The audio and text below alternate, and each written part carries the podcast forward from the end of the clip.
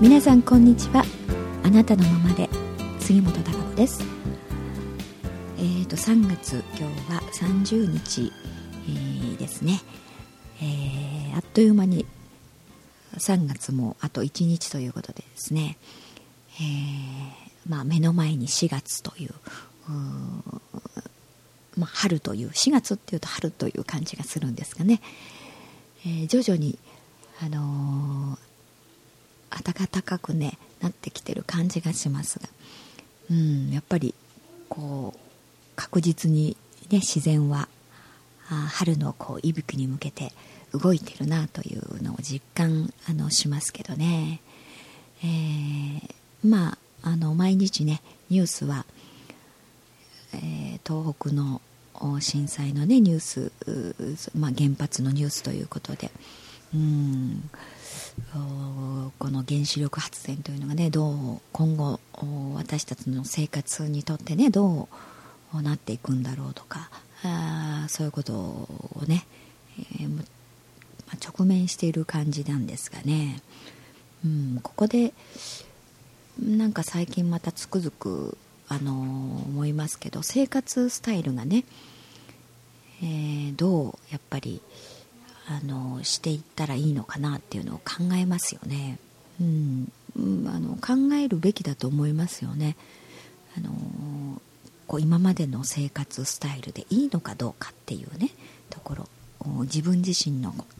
その生活スタイルというものをなんか今一度やっぱりあのきちんとねえー、どういう方向に向かって、えー、こう行くのがいいのかっていうところをね、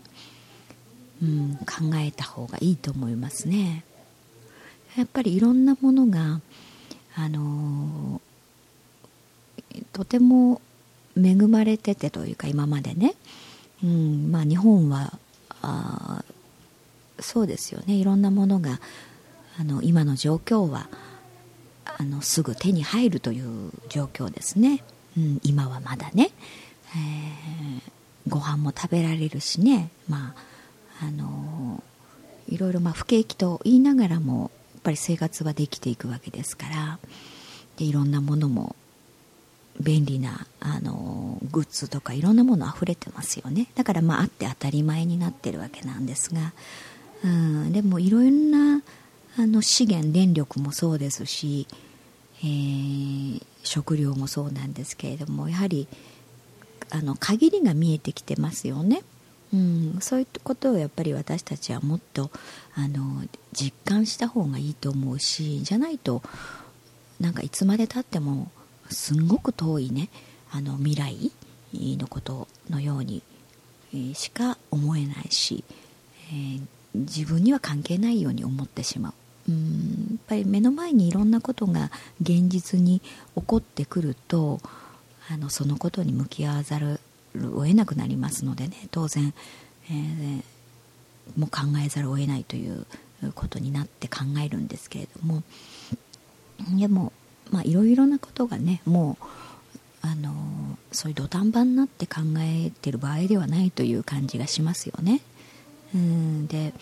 今回のやっぱりうんいろいろこの震災を通じてねいろいろなその課題がたくさん含まれているわけですからあのそれをねどういう方向で私たちの生活スタイルをこう、ね、進めていくのかっていうことを本当にあのみんなが一人一人がね、えー、向き合わないといけないんだと思いますね。うんですからえー、食料の問題もそうだし、えー、いろいろ、まあ、復興するにしてもねどういうあの再建をしていくのか、うん、その辺があのどう生活スタイルにねしていくのかって密接した関係があるわけなんでその辺をやはり具体的にあのイメージしていく必要があると思いますよね。でそれによっての対策うんいろんなものをに変えていくっていう必要がありますね、えー、エネルギー電力っていうものもじゃああの非常にカツカツ状態ですよね、うん、ちょっといろんなものが止まってしまうとあの電気が来ない状況なわけですからいろんなそのエネルギーですよね。その電力を起こすそのエネルギーというもの、うん、もっとやっぱりその新エネルギーということも言われてますけれどもどういうものを、ね、実際もっともっと取り組んで、えー、推し進めていかないといけないのかっていう部分がありますよね。で私たちはやはりこの地球上に生きてて、えー、この自然と共存をして生きるということそういうことをしていかないと、うん、やはりになんか人間の、あの勝手なね、えー、都合ばかりしているとこう自然と共存するということにならないとねやはり結局は自分で自分の首を絞めるという形になっていくんだと思います、うん、だからそのなんか食料不足もそうだしでも自然と共存して生きるという生活スタイル、うん、そういうものに、えー、変えていくことでエネルギーもそうですし食料もそうですしそれをどういう方法でねどういう手段であの得るのかっていうこと。うんそういうやり方を変えていく。うんでそれに伴ってその生活スタイルというものもある程度こう改善していく必要があるんだと思いますけどそうすることによっていろんな食も満たされる、ね。えエネルギーもあのちゃんと供給できるというでね、うん、そういうあの生き方というか共存していく生き方というものがあやはり必要だと思いますしそういう形であればあ共に生きられると言いますからね、うん、いろいろな人間だけではない、えー生命たち、ね、そういういろんなもののおかげであの食料を、ね、口にできているという現実がありますよね。うん、そういうことをやっぱりこういうことがないといろんなあの現実的にこうなってるんだっていうことを知らないでね、うん、なんか自然にもたらされるみたいに勝手なあの思い込んでしまっているというかな、うん、まあ、そういう無知状態に、えー、あるとね非常にあの知らないでどんどん悪化する方向へ進んでいってしまうということがありますけれどもね、えー、でも実際はそういう生態系のことうんいろんな循環をしているっていうね、えー、生物多様性のことであったりっていうそういうことを、うん、成り立ち、えー、を知ることでああなんだってなんか人間がね勝手に、えー、自分たちだけで生きられてるわけではないですからあどういう風で食料が野菜ができるのかみたいなことをね根本的なことを理解することでじゃあこの方法がいいんじゃないかみたいなのは、うん、こう見えてくると思うしそれに伴った生活スタイルというものがね、うん、そこに適応していくっていうこと、うん、その視点がやはり大事なんだと思いますね。で私なんかやっぱ自然は好きですからね。で、えー、なんか最近つくづく思いますね。こう風が吹くね。自然のなんか木々がお庭があってとかね。そういうところでこう朝食をねテラスかなんかでね朝食をこう食べるとかランチするとかねそういう生活ってすごくいいなってね、えー、贅沢だななんて思いますけどねそういうスタイルに、えー、のやっぱりこう田舎暮らしがいいななんて思ったりしますよね。うん、けどいろいろな全体的に、まあ、日本全体がねいろんな仕組みをはり組み変え直す必要もあるんでしょうし、えー、それが、うん、人事ではやっぱりないということを自分たちで、あのー、いろんなことをね、えー、ちゃんと捉えた上でこうがいいんだっていうことをね打ち出していかないとあのー、ダメな時期に来てるんだなというふうに思いますね。うん。ですからこう農業のやり方であったりもね、えー、まあ肥料と今農薬がセットという形でね肥料をまくとやっぱり農薬まかざるを得ないというのが現状だと思うんですよね。だから、えー、農薬、まあ、減農はしていっているんだけれども、えー、やっぱり農薬なしではその作物できないというのが般的なんだということを聞きましたし、うん、でもそのいろいろねあの調べていくとこう微生物というね、えー、本来土の下にある菌というもの、うん、そういったものを、ね、根付かせてそこからあの土の下のネットワークというのがね非常に大自然の大きなあのネットワークとなって、えー、植物が育つという生態系がありますからそれを活用できるとね、えー、植物、まあ、野菜も育つというふうでねそうするとこう肥料は与えないというやり方まあそれ自然農法ですよね。そういうあのー、農法があるわけなんですけれどもそういあのーそういったことをね、えー、やっぱりもっともっとこう日本全体でやっていけたらいいななんていうふうに思いますよね。なんでこう実際に私もその畑を借りてねやろうということで、えー、まあ、これはただ単純にちょっと自分で野菜を作るということではなくて、えー、そういう研究といいますかねどういうふうにしたら一番いいやり方ができるんだろうということを今日ちょっと突き詰めたいなと思ってねそういったものができればいろんなところに持っていけるうんいろんなところで作物ができるそういったものをきちっと確立していくことがあのとても大事なんじゃないかなというふうに思ってます。でいろんなことでね今原発の周辺なんかもその土壌汚染とか言われてますし、えー、当然ねこの野菜がどうなんだなんて今テレビでも話題になってますけどね、えー、まあ、今だけではなくてやはり近い将来にその全体的なの食料、ね、世界中から見たら、うん、食料が足りないということになっていくわけなんで、うん、そうなった時にどうこの作物をね、作っていくのかっていうことを非常に大事だと思うんですよね。うん、そういうところを見据えた上でねいろんなことをやっていきたいなというふうに、あの思っているんですがでその今のねやり始めた、えー、炭素循環農法という、まだね、えー、土がね、えー、土地が決まったという段階で、えー、20年間、あの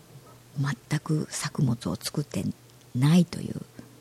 畑を借りましたんでね、うん、うん、非常に何もされてないところなんでそこのところを、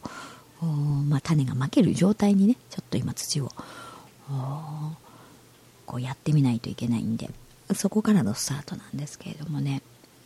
うん、いろいろとでもプランの中ではねこうやってこうやってというものがあるんでそれをまあ実際に試しながらやっていこうと思う思いますけれども、うん、で私もそういうのにをやろうと思っていろんなことをし、ね、たくさん知ったっていうのがあのあります。実際はもう知らないでこう野菜なんかもね、えー、食べるだけで、まあ、スーパーに売ってるのを買ってくるという形で単純にあこれ農薬があれなんだとかあこれは有機栽培なんだなんて思いますけどそのどういうふうにねやはり野菜って育つのかっていうところまでは、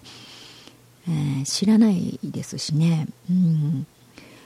どういうふうですやっぱり植物が育つのかっていうことをね、えー、本来の何かありあり方というものその大自然のやはり摂理といいますかそういうものを知るとあなんだこういうふうに野菜って育つんだっていうかな植物って育つんだっていうやっぱり野菜も植物の一種なので、えー、その自然のあ自然がねこう勝手にこうやってくれるというかなそういう、あのー、自然のこの成り立ちみたいなあものがあるんですよね植物の。うん、やっぱそれにそれをに沿ってやっていくというかなそれを活用させてもらって少し手をあの加えるだけというの、うん、そういうやり方をしていくっていうことが大事だと思うんですね。でそうやってそういう、まあ、本来のね、えー、その炭素循環農法っていう菌根菌をね根付かせてその菌根菌が土の中でいろいろネットワークでこうやってくれるというそういう育て方だうんとねやっぱり窒素型の、えー、野菜にならないのであの肥料をまくとどうしても窒素型になるんだそうですね。そうすると腐りやすい、うん、なので虫がつくということなんですよね。でそうするとやっぱり農薬まかざるを得ないということならねなまかなきゃって。でであのちょっとだけまくみたいな。なるべく少なくするんだけれどもやっぱりあの肥料やっちゃうと農薬もセットになるということらしいんです、うん、でもその土の中にいる菌根菌っていうのは農薬とか撒いちゃうと死んじゃいますからね、うん、ですから農薬はまかない。で肥料もやらないということで,、うん、であの虫ってね自分がアルカリ性なんだそうですね。ですから自分があの生きるためにはそういうアルカリ性窒素型のものを食べて生きるというふうに虫ってそういう生態系になってるんですよね虫はね、うん、ですから本当に健康な窒素型になってない、えー、野菜というものは食べないそうなんです虫は、うん、ですから虫もつかないというね、うん、だから肥料をまいちゃうとどうしてもあの虫がつくというのは窒素型のそう野菜の状態になってるそうなんです、うん、そうすると虫が寄ってくるんでね、えー、農薬をまくということになりますから。だからそれはあのやっぱり人間が手を加えすぎているということですよねやり方としては。うん、そういったものではない、えー、ことができればというふうに思いますがね。そういうのが、まあ、もちろんやられてる方もあのいると思いますけれどもでもやっぱり全体的にはあのそういう農法で野菜を作っているわけではないですよね全国的には。うんですからあのその辺やっぱり本当に健康なねそしてそういう健康な野菜だと栄養も結局は高くなるわけです。うん、だから今現代って結局カロリーはねたくさん取るけれども栄養が少ないという状態になってるんですよね、うん、カロリーとその栄養素が比例しないんですよね、うん、カロリーはだから、うん、妙に取っちゃうけれども、うん、栄養が非常にそこにね同じ例えば人参でも栄養素としてはね、うん、非常に低いわけですよね栄養が、うん、だからたくさんと取るということになります。たくさん取らないと栄養不足になるわけからですよね。だから体ってその本来のね、えー、人間の体というものはきち本当によくできていて、えー、その栄養不足、うん、になると食べたいというふうに求めるわけですよね体が、うん、だからたくさん食べる、ね、量をたくさん食べないと、うん、栄養がこう取れないという、うん、でも健康なあのそういう、ね、農法で、えー、作られた健康な野菜というのは、うん、非常に栄養価もが要素が多い。何倍も多いそうです、うん、そして非常に甘い。甘くてね、うん、たくさんあのできるそうです、えー、ですか？らいろいろ多分経済面でも 非常にねあのいいこと尽くしなんだと思いますね、うん、だからやっぱり自然界ってあの本来は非常にすごいというかね。うん。あのちゃんとそのように、うん、できてるというかあ本来の理にねうん自然界の理にかなって、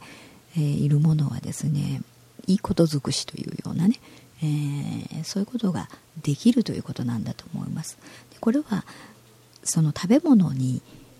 限らずねそういう食物に限らずいろんな面でも言えるんじゃないかと思いますね。やっぱり自然の理にかなわないことはうんやっぱり、えー、おかしいというか悪影響が出るということなんだと思います。うんですからいかにその自然の理にかなったね、えー、いろいろなやり方を私たち人間はあそこから学んで、えー、そしてそのそこにいろんな知恵がありますよね、うん、いろんな情報があります。だから、えー、そういうものに助けてもらいながらね、うん、いろんなやり方を工夫して、えー、自然と共存していく生活スタイルというものを作り上げてい,、あのいくべきなんだと思いますね、うん、ですからそういう時期が、うん、もうねうん、よしって決めてあじゃあそうしましょうというような時期が本当に来てるんだと思います、うん、ですからいろいろなあの物事がねいろんなことが起きる、うん、それに向かわざるを得ないというようなあこと。だけれども意識してねじゃあそういうふうにそちらの方向に行きましょうというふうにすれば精神的にもね、えー、やはり全然違うと思うんですよね。なんかやんなきゃいけないみたいな風でね不安感だらけ、えー、このままだとダメになっちゃうみたいなね、えー、そういう恐怖心であったりってなんかなんかね迫られるような感じでいると先が見えないしどうしようどうしようってなっちゃいますけれども、うん、でもあじゃあこっちの方向に転換しましょうというより良い、えー、その生活スタイル、うん、より良い今よりはきっといいだろうとね。もっとなんか、うん、夢が描けるじゃないっていうね。そういう希望が持たれる。うんそういう未来に対して、えー、こっちに行きましょう。というふうに決めてねそっちに意識を向けるとやっぱり全然思いというものは変わってくるんですよ。精神面というのはね。うん希望を持ってやる気が出てくるじゃないですか。じゃあそうやってやってみましょうと。うん。その方が良さそうだよっていうね希望が湧いてくる。うん。で可能性が見えてくる。じゃあそうやろうという。で力を合わせてうんそっちの方向に向かっていろんなことが想像をしていくことができるというふうに、えー、進むと思うんですよね。うん。ですからそういう時期がやはりもう来ててうん。今だからこそやはり、えー、いろいろな方向性を転換したりね見直したりすることができるんだと思いますよね。うん、これで何もないと、まあ、今のままのままでいいんじゃない？ねこのままでえなんか永遠にねこの状態が続くような気がするみたいな、うん、そういう思いのままあのいてしまうと非常に危険ですよね。うん、だからなんかもうちょっとこう見方をね切り替えて、えー、その自分人間のその生活スタイルというものをねもっと違う方向性というものを見てね、えー、そしてそこに、えー、未来の次のね、え時代のその期待感とか希望とか、うん、そういうものを抱いてよしやってやろうよしそこを作っていきましょうというふうに、えー、進んでいくことがねやはり、あのー、今こう私たちがこう考えなければいけないことじゃないかなというふうに今ねやる。今何ができるかってよくこうテレビでもやってますけれどもうんこれは非常にそのうちの一つの重要なことじゃないかと思います。はい、えー、皆さんはあのどうでしょうか。ね、うん、自分の生活スタイルというものをねいろいろな面から見てみて、うん、将来的にそして自分たちの子供はどうだろうってね、うん、いやなかなかそんなことは思ってもできないなみたいなこと言ってるとね本当にあの向かわざるを得ないみたいなね。うんなることもありますから。ううんからあのやっぱり遠い話ではないと思うんですね。そこのところを今あの本当に自分のこととして、えー、考えてみることってとても大事だと思いますんでね。うん自分の理想の何かねこう自然と共存できるその生活スタイルというものをねうん考えてみてくださ、い、それでは、えー、また4月にお会いしたいと思います、えー、また来週お会いしましょう。